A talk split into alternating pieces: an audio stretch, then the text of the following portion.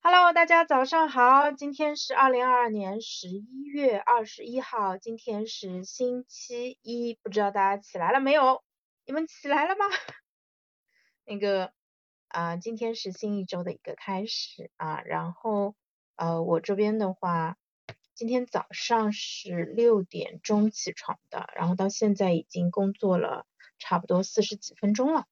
那本来是想早上七点钟去外面。呃，试一下我新买的那个比较远的接收声音的那个麦克风的，视频号的朋友帮我听一下音质怎么样啊？我现在是插了一个麦克风啊，然后呃，喜马这边的话那就是没有什么问题啊，因为就是手机自然收音的啊，能听清楚吗？那个 Kevin 帮我回复一下，声音还可以啊。对，但是我现在是一个安卓手机，另外一个是嗯。那个苹果手机，我在想自己是不是要买两副那个收音的，这样子我有时候去外面溜达的时候就可以别上两个麦克风，拿着两个手机让他们帮我收音啊。啊，那昨天晚上我大概十点不到就睡了，但是就很难睡着，睡太早了真的有点困难，而且昨天因为我是早上五点钟起床，那起来的时候又大概只睡了六个小时不到，然后昨天下午。睡午觉也没睡着，所以我其实很累。我昨天晚上就是睡觉的时候，整个人都不好了，然后就一会儿爬起来喝水，一会儿爬起来滴眼药水，然后最后终于睡着了。然后今天早上五点三点钟的时候就起起起床上了个厕所。然后后面做梦就梦见，哎呀，这个因为最近家里书很多嘛，我就想着说完了，我得买一个书架，然后就在梦里面在挑书架，知道吗？就是真的是日有所思，夜有所梦。其实你做这些非常具体的梦的时候，就说明一个问题啊，说明这个时候你已经啊，就是睡得不是很熟了，就是跟半梦半醒差不多一个状态了。对，然后我嗯。那个刚才还上淘宝看了一下我们家之前买的那个货架啊，现在是不是还有货？我觉得我可能要真的考虑在客厅嗯和卧室里面再增添两个货架，把我的书给搬上去了。呃，对，家里书现在还是太多了。星期六呢初步理了一下，但是呃因为星期六下雨，就马上找到了啊，下雨天快递上门不方便呀，我们就不卖吧，然后就没有卖掉 呃。但是这个事情还是得做，嗯，不能再拖了，因为家里的书实在太多了，我觉得有很多书是真的是需要卖掉的，嗯，这个礼拜一定要卖掉，下次一定啊。好，呃，然后那个家里还有其他的一些东西，其实也需要处理一下，因为上一周我老公出差嘛，我觉得就是因为卧室只有我一个人在用，我觉得还行，但等他回来，两个人肯定会更加的拥挤。啊，那昨天晚上我们本来在聊星期天综合症，聊的还挺开心的，结果莫名其妙被后台关掉了。我们的房间好像提到了什么敏感词啊，然后后面再开起来的时候，因为当时麦上有两位呃，就是特别懂球的多多哥哥和海哥，哇，我第一次碰到那种主播完全插不上话这种情况。多多哥哥说从九四年美国世界杯开始看球，他。能够从九四年谁拿了冠军，什么发生了什么事情，一直说到上一届俄罗斯世界杯，我惊呆了，我就心想天呐，这就是，然后我还问认认真的向他们请教，我说你们是怎么记住这么多信息的？他说那女你是女孩子，你会记不住化妆品吗？我说那也没有那么多，因为他们记的东西实在太多了，那啊所以他们真的是真球迷，然后你只要标题起得好，就有可能会。啊，遇到一些真球迷啊，其实还挺好玩的一件事情。那么昨天本来，嗯，玉博跟笛声过来，我们聊了一下那个星期天综合症嘛，嗯，那我想跟大家分享一下我从玉博的分享当中学到的东西。呃，玉博讲到了呃孟子呃那本书里面的一句话，叫万物皆备于我，啊，就是说。万事万物其实都已经为我给准备好了，那接下来我要做的就是以成，对吧？然后去做事，然后最后就有大成。我觉得这个其实是非常非常重要的一个点啊，就是呃就不明觉厉，因为我对孟子是真的不了解，《论语》我之前还看过一点，嗯，跟着华山，用杨老师来说话来说，但那个是玩笑的书，就是嗯跟着华山那种比较浅显的讲。讲解我认真的读过一遍，但是孟子在我心目中就感觉比论语更难读一点，比较枯燥，所以我就没有正儿八经读啊。因为在我心目中总觉得孟子是更严肃的，我这个应该不是错觉吧？啊，然后呃，新的一周的话，其实非常重要的一个点就是，我觉得新的一周其实是从星期天开始的，呃，可以说是从星期天晚上开始，因为你晚上几点钟睡，然后呃，第二天就是你的起床的状态怎么样，就差不多给你这一周打下了一个新的基础吧。那嗯，我觉得昨天早点睡这件事情肯定是做对了，但是呢，睡不着，睡得不是很好这件事情，这个没有办法，因为你在调生物钟的过程中，自然还是会遇到这个问题的。呃，但是不要紧，我们今天继续啊。我们家其实之前为什么睡得比较晚，一方面是因为我们作息习惯了往后去。拖，比如说总觉得十一点半睡觉是很正常的一个事情。其实另外还有一个原因就是，呃，我老公他们工作还是比较辛苦的，就是经常是要八点钟以后才能下班。那我们就是公司离家也非常的远嘛，那到家差不多都要九点多了。那小孩大人跟着一起熬夜，你想他九点多刚进门，要喝口水，你就让他洗澡睡觉，感觉也挺残忍的啊。但是没办法，为了我的早起创作大计啊，我觉得必须要。啊，那个就是以后可能真的就九点四十五就差不多家里可以拉灯了，然后十点钟就睡觉。那第二天我睡，我如果能睡到六点钟起床是最好的。如果不行的话，我觉得睡到五点半也是 OK 的。像冲叔他们五点钟起的话，我对我来说还是稍微有一点早。嗯，我可能还是会比一般人需要睡更多的时间。当然这个跟睡眠的质量有关系啊。如果我睡得比较好的话。就是你睡得很深，然后中间没有浪费掉的时间的话，其实你是可以睡比较少的时间，啊，但是你睡得不是很好的话，那就会要睡得更长一点啊，呃，然后今天这一周还有什么事情要做的话，那嗯，每周其实都会有工作上的一些安排嘛，那这个在直播里面就不方便讲了，反正大家啊都要认真的工作。我觉得周一其实它啊。最重要的一个事情是，嗯，首先你要把上周就是到星期五做到一半没做完的事情给接着捡起来，对不对？另外还有一个非常重要的一个点，其实是你需要去恢复你在工作日的那些比较好的习惯，因为周一到周五跟周末其实是两套不同的机制，对吧？你的作息、你做的事情、你脑子里想的事情都不太一样啊，所以呃，星期一到办公室以后，可以先试着。把之前你呃已经养成的那些好的习惯啊，都那个就是重新这个叫 refresh 或者叫 reload 重新加载一下。呃，像我在工作日，我在公司里面会有一些好的习惯，比如说我会用 Q B 啊，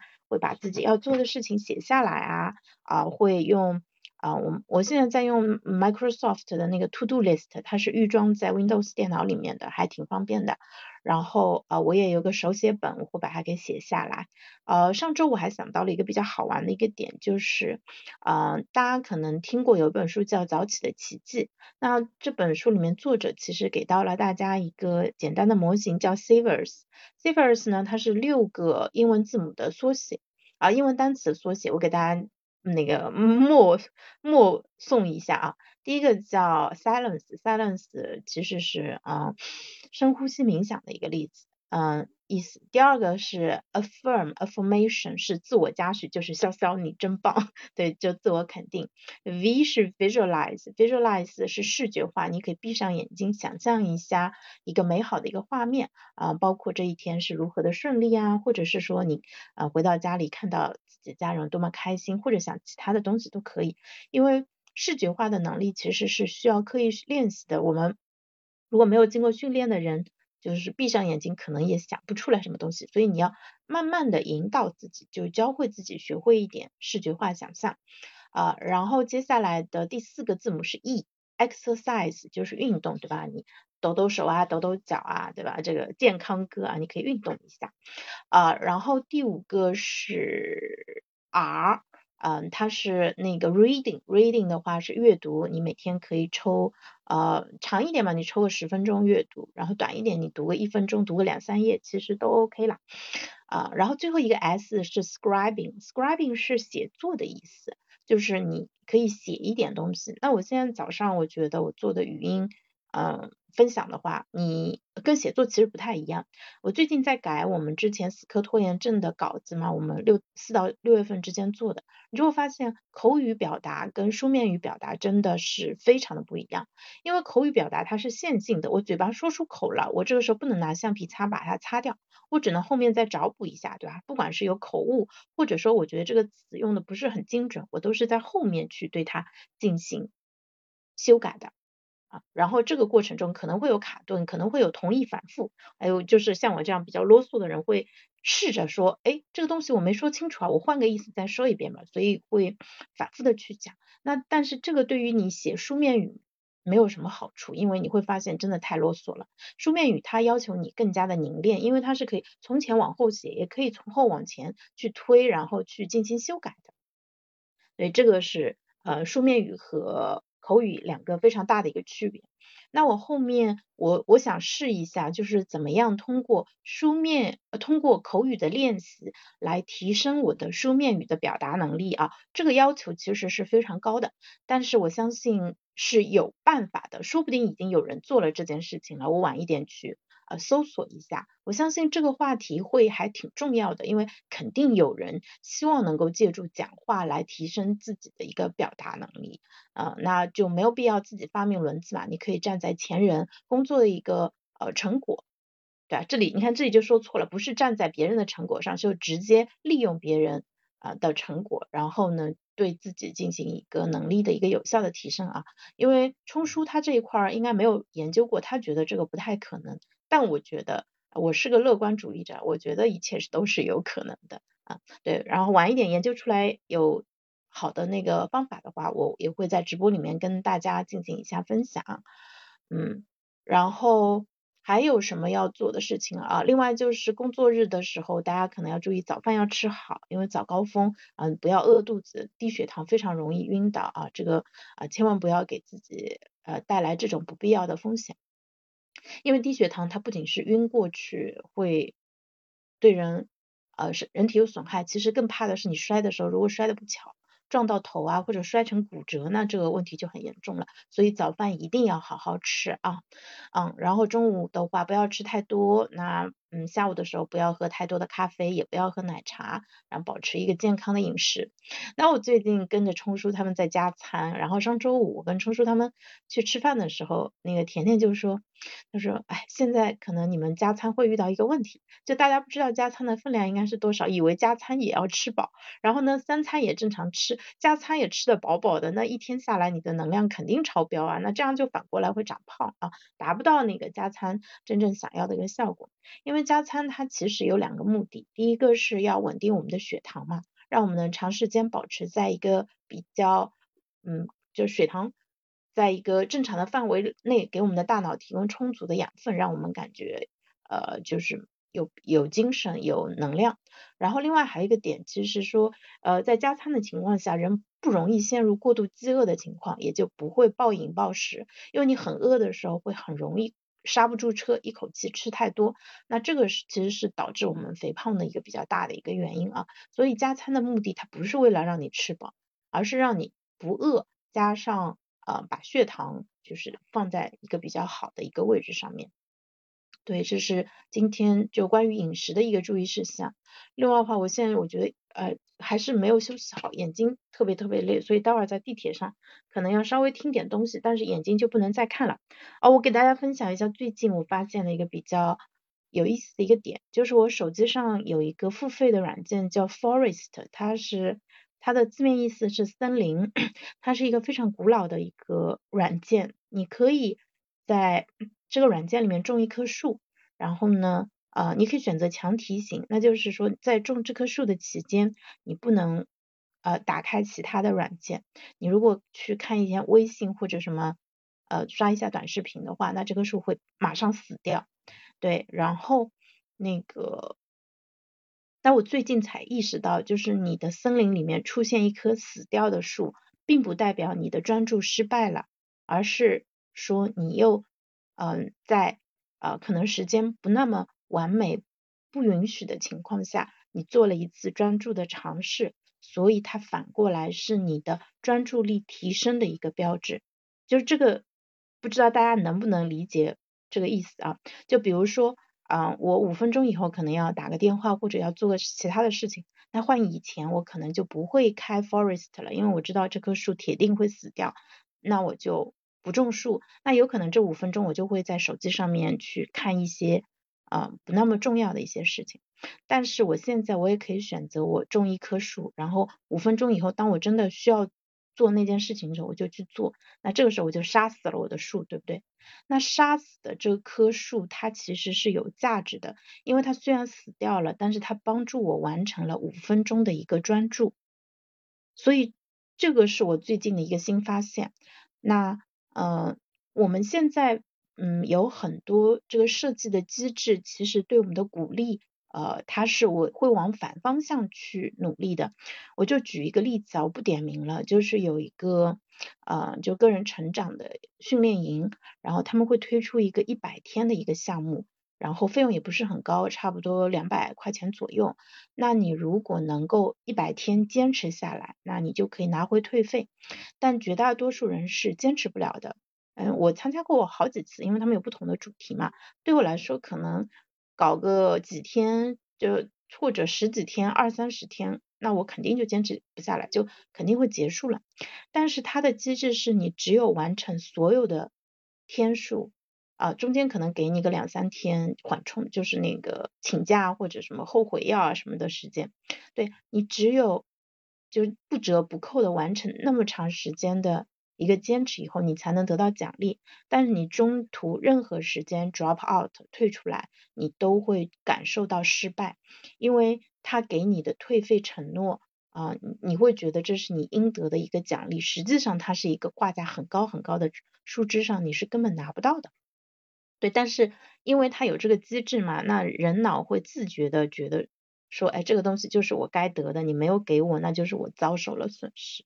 啊，所以的话，这些机制他们其实都是奖励你，必须要坚持到底，你必须要完美，对吧？你这个记录不能有瑕疵，你一天都不能少，你才能够得到奖励。那这个其实是非常非常错误的，就是因为这样的机制，以至于我们变成了一个更加无法坚持的人。因为这种机制它其实是反人性的，因为人的状态会有高高低低起伏的一个时候啊，你不能说。